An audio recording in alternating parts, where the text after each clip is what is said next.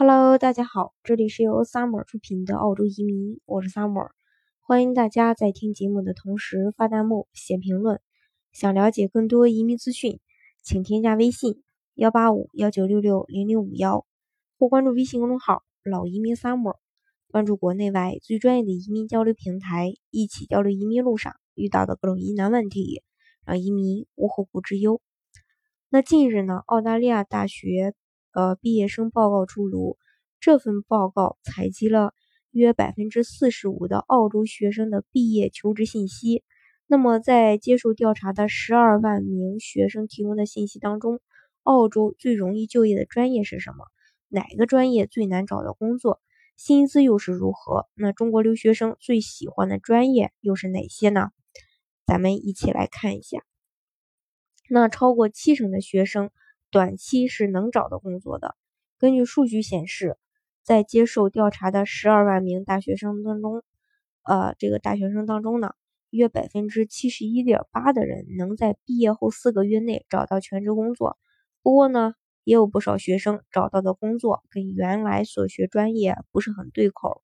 那剩下的百分之二十八点二的学生，呃，毕业以后呢，他们只能是做兼职，或者说直接就失业。理由是他们的专业属于过于冷门的专业，市场需求不是那么的大。那么在澳洲，哪些专业属于冷门专业，会影响毕业后的一个就业问题呢？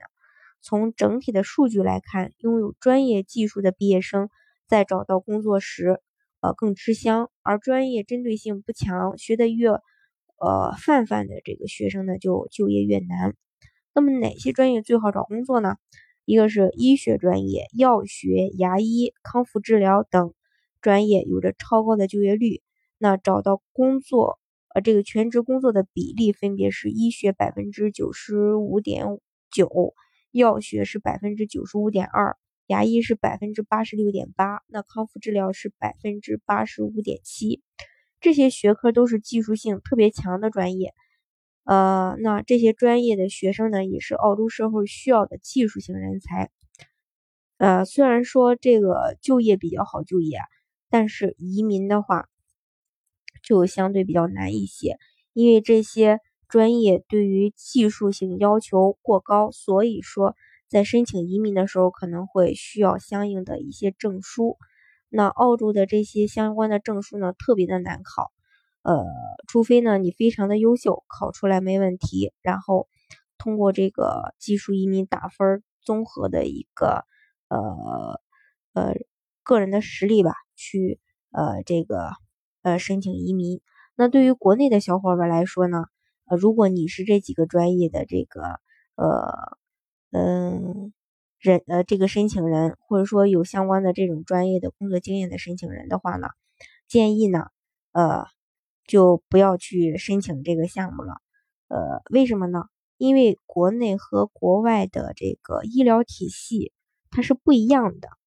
国外呢是不承认国内的医生、老师、律师等等这几个呃专业的，因为像老师的话，呃，你是呃外来人，你的英语语言能力这一块儿，呃，跟本地人比的话，就有就。不占任何的这个呃优势了，人家明明能呃雇本地人，人家为什么能需要你这个外地人呢？对不对？另一个就是这个法律，法律的话，国外的法律和国内的法律也是完全不一样的。人家雇佣你的时候，呃，也没有任何的这个能给他的一个这个法律服务机构带来任何的一个益处。这就是为什么说。呃，这几个专业比较难做移民。那当然，如果是说你在澳洲，呃，学这些专业的话，那就业也比较好。移民的话，呃，只要拿到相关的一些证书，呃，通过各种认证，移民也还是可以的。啊，继续往下说啊，那哪些专业最难找工作呢？报告显示，二零一七年毕业生全职就业率最低的专业分别是创意艺术、科学及数学、通信以及心理专业。就业率分别只有百分之五十三点二、百分之五十九、百分之六十点三以及百分之六十点六。根据数据显示，学校知名度高低跟就业率关系不是很大。调查结果显示呢，澳洲就业率最高的学校分别是六所区域性大学：中央的昆士兰大学、澳大利亚的联邦大学、南昆士兰大学、南十字星大学、新英格兰大学以及阳光海岸大学。而广为人知的澳洲八大名校却无一上榜，这就从侧面来呃证明了，那在澳洲学历也不能说明一切，能力更重要。另外呢，研究类研究生工资是最高的，那本科毕业生主要就职层次分别为管理专业、技术与贸易、社区与个人服务、文书与行政。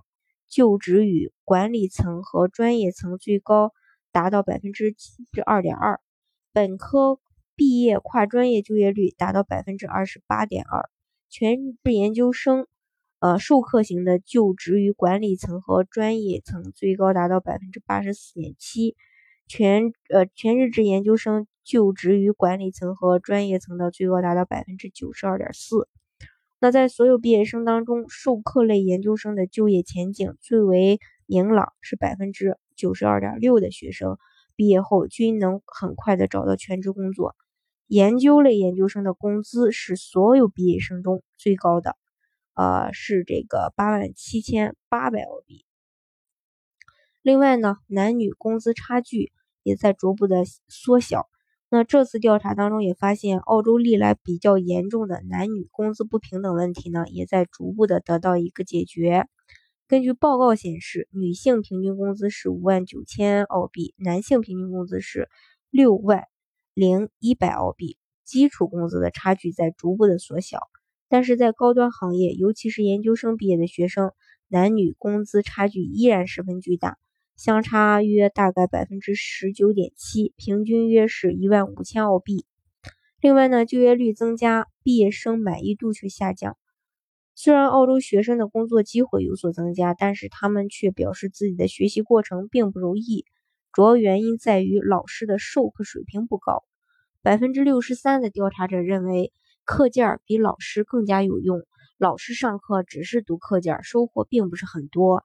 尽管报告显示澳洲学生就业表现并不差，但是教育部长却建议学生在选择大学时也考虑一下，呃，这个等同于国内的一些技工学校，实用性比较强嘛。因为这种，另外就是澳洲对技术工种工种呢也是非常紧缺的，而这方面的人才在就业时也是非常受欢迎的。那么中国的留学生都青睐哪些专业呢？中国留学呃留学生到澳洲留学，主要就读的科目是商科和 IT。会计因为是澳洲技术移民清单里的呃这个职业，更成为留学生的一个热选专业。除此之外，金融、市场营销、管理和经济学也广受欢迎。但是最近几年来，随着这些学科的移民条件不断的提高，移民难度大幅呃在提高。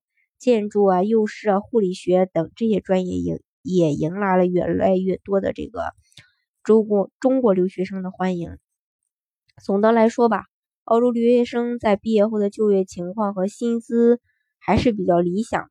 不过，这份调查报告并没有关于中国留学生在澳的就业具体的情况分析。相信很多小伙伴更想知道这个澳洲同胞的一个。